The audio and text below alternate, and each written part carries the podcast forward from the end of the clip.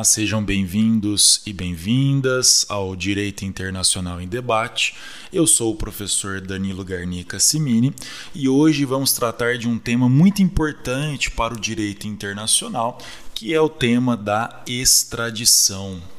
No Brasil, a extradição está regulamentada especialmente pela Constituição Federal, pela Lei 13.445 de 2017, que é a chamada Lei de Migração, e pelo Decreto 9.199, também de 2017, que regulamenta a Lei de Migração. De acordo com a lei de imigração, né, a lei 13.445, a extradição é a medida de cooperação internacional entre o Estado brasileiro e outro Estado, pela qual se concede ou solicita a entrega de pessoas sobre quem recaia condenação criminal definitiva ou para fins de instrução de processo penal em curso. Então, de acordo com a doutrina, nós podemos ter dois tipos de extradição: a chamada extradição instrutória e a chamada extradição executória. Na extradição instrutória, o indivíduo ele é entregue para o país para que responda a um processo penal. Então, ele foi está sendo acusado, né, da prática de um crime e precisa responder por esse crime.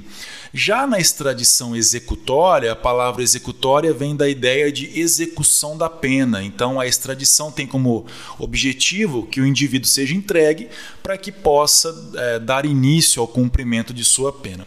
Um outro detalhe interessante: o artigo 83, também da Lei de Imigração, estabelece as condições para a concessão da extradição. E quais são essas condições? Ter sido o crime cometido no território do Estado requerente ou serem aplicáveis ao extraditando as leis penais desse Estado. E estar o extraditando respondendo a processo investigatório ou a processo penal ou ter sido condenado pelas autoridades judiciárias do Estado requerente a pena privativa de liberdade. Então percebam que aqui fica claro também essa ideia de extradição instrutória e extradição executória. Também lá na lei de imigração, nós temos algumas situações que impedem a concessão da extradição. Então, de acordo com o artigo 82 da Lei 13.445 de 2017, não se concederá a extradição quando o indivíduo cuja extradição é solicitada ao Brasil for brasileiro nato. Aqui nós temos um detalhe importante. Se vocês olharem o artigo 5, inciso 51 da Constituição Federal de 88, esse inciso estabelece que o brasileiro nato não será extraditado. E o brasileiro naturalizado, ele pode ser extraditado no caso de crime comum praticado antes da naturalização ou no caso de comprovado envolvimento com tráfico de drogas, tráfico de entorpecentes antes ou depois da naturalização. Então, voltando à lei de imigração, quando o fato que motivar o pedido não for considerado crime no Brasil ou no estado requerente. Aqui nós temos o princípio da identidade. Então, o fato imputado ao extraditando, ele deve ser ilícito nos dois países. Outra outra situação não se considerará extradição quando o Brasil for competente, segundo as suas leis, para julgar o crime imputado ao extraditando. Quando a lei brasileira impuser ao crime pena de prisão inferior a dois anos. Quando o extraditando estiver respondendo a processo ou já houver sido condenado ou absolvido no Brasil pelo mesmo fato em que se fundar o pedido quando a punibilidade estiver extinta pela prescrição, segundo a lei brasileira, ou a do Estado requerente. Ainda, quando o fato constituir crime político ou de opinião. Não se esqueçam que, de acordo com a Constituição Federal, o estrangeiro, em regra, ele poderá ser extraditado, salvo no caso de crime político ou de opinião. Então, aqui nesse inciso sétimo, nós temos praticamente uma repetição da norma constitucional. E ainda, inciso oitavo, quando o extraditando tiver de responder no estado requerente, perante tribunal ou juízo de exceção. Aqui eu faço uma, uma, observação: existe um julgado muito interessante do Supremo Tribunal Federal, que foi o pedido de extradição número 1424. Uh, ah, provavelmente um dos últimos casos aí analisados pelo ministro Celso de Mello. Nesse caso, foi um pedido de extradição uh, oriundo da China. E o Celso de Mello indeferiu o pedido, né, fundamentou o indeferimento do pedido no seu voto, alegando que caso esse indivíduo fosse entregue à China, ele não teria um, um, um julgamento de acordo com as garantias fundamentais, com os direitos fundamentais. Então, o STF acabou indeferindo esse pedido de extradição, entendendo que lá na China, né, em razão das características do Estado chinês, esse indivíduo não teria direito, digamos, a um julgamento justo, onde as suas garantias fundamentais fossem respeitadas. Então, para quem quiser dar uma olhada, tem no site do STF, é o pedido de extradição número 1424. Então, faço aqui, deixo aqui essa dica, principalmente em relação ao voto do ministro Celso de Mello. E a última situação onde não se concederá a extradição é o inciso 9, que tem a seguinte redação: quando extraditando for beneficiário de refúgio, nos termos da Lei 9474 de 97, ou se ele for beneficiário de asilo territorial. Aqui no podcast Direito Internacional em Debate, nós temos um episódio sobre asilo político. Então, para quem não escutou ainda, fica aqui a dica. Eu, expliquei nesse podcast, nesse episódio, uh, que o asilo político ele se divide em asilo diplomático e asilo territorial. Então, de acordo com a lei de imigração, quando o indivíduo for beneficiário da, do asilo territorial, ele não será extraditado. Um outro detalhe importante: o pedido de extradição ele poderá ter por fundamento um tratado internacional entre os países, ou, se for o caso, a chamada promessa de reciprocidade.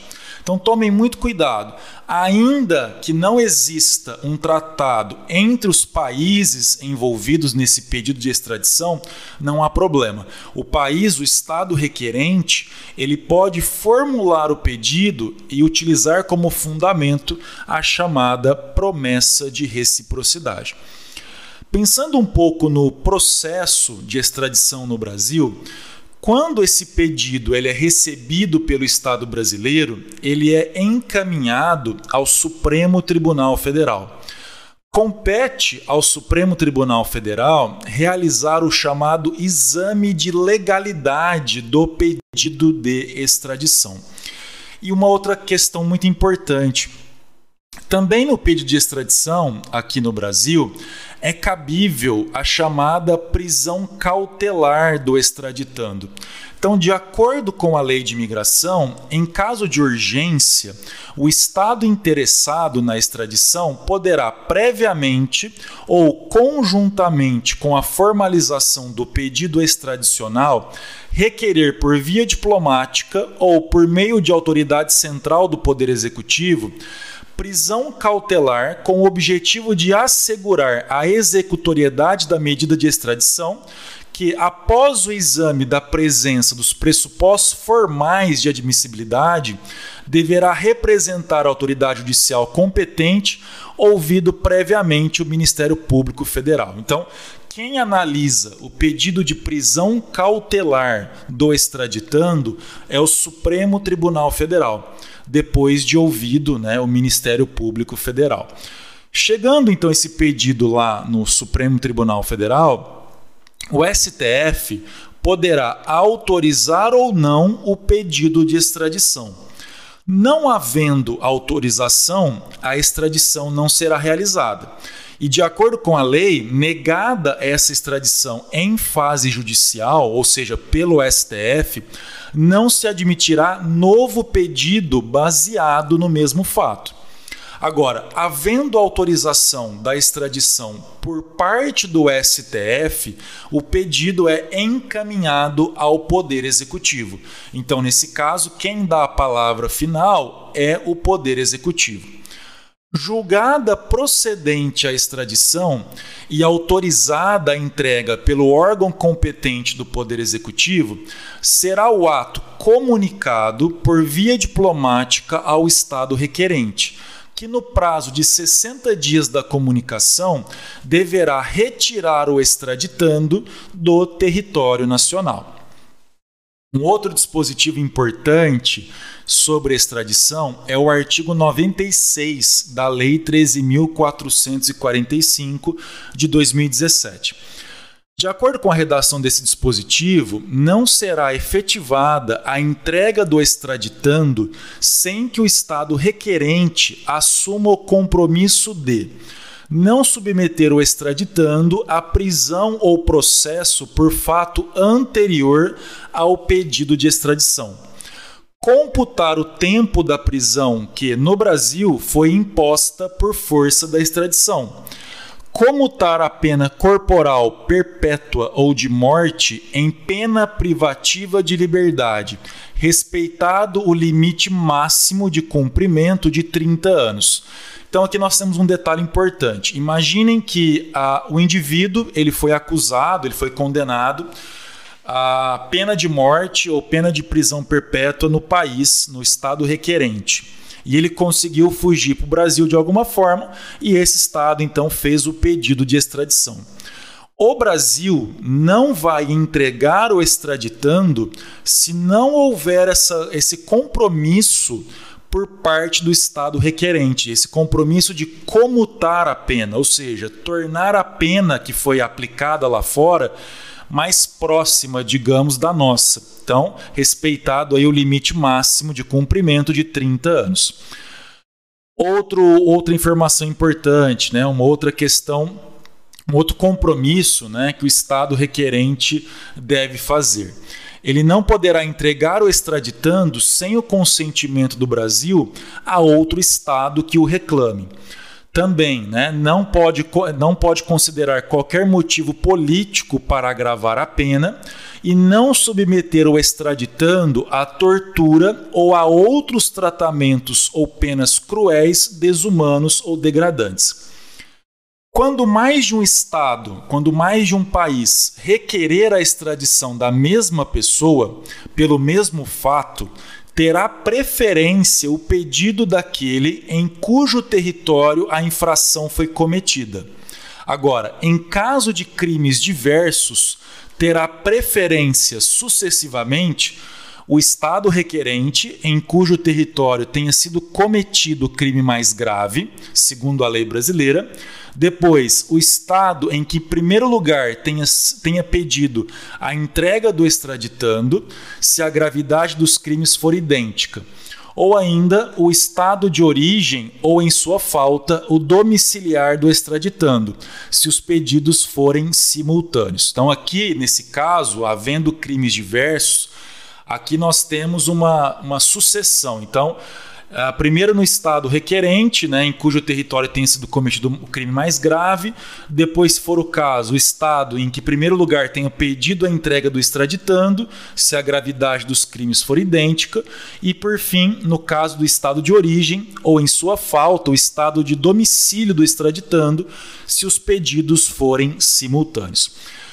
Então, o tema da extradição é um tema muito importante, como eu já havia falado para vocês, para o direito internacional público, principalmente para aqueles que trabalham com direito internacional público ou para aqueles que estão estudando direito internacional público, seja na faculdade, ou seja, às vezes para um concurso público ou para o exame da OAB. Espero que vocês tenham gostado desse nosso bate-papo de hoje. Lembrando que o Direito Internacional em Debate tem página no Facebook, tem página no Instagram, arroba Internacional em Debate. Façam suas sugestões, críticas de próximos temas, entrevistados, que estamos abertos aí às novas ideias. Até mais, um forte abraço.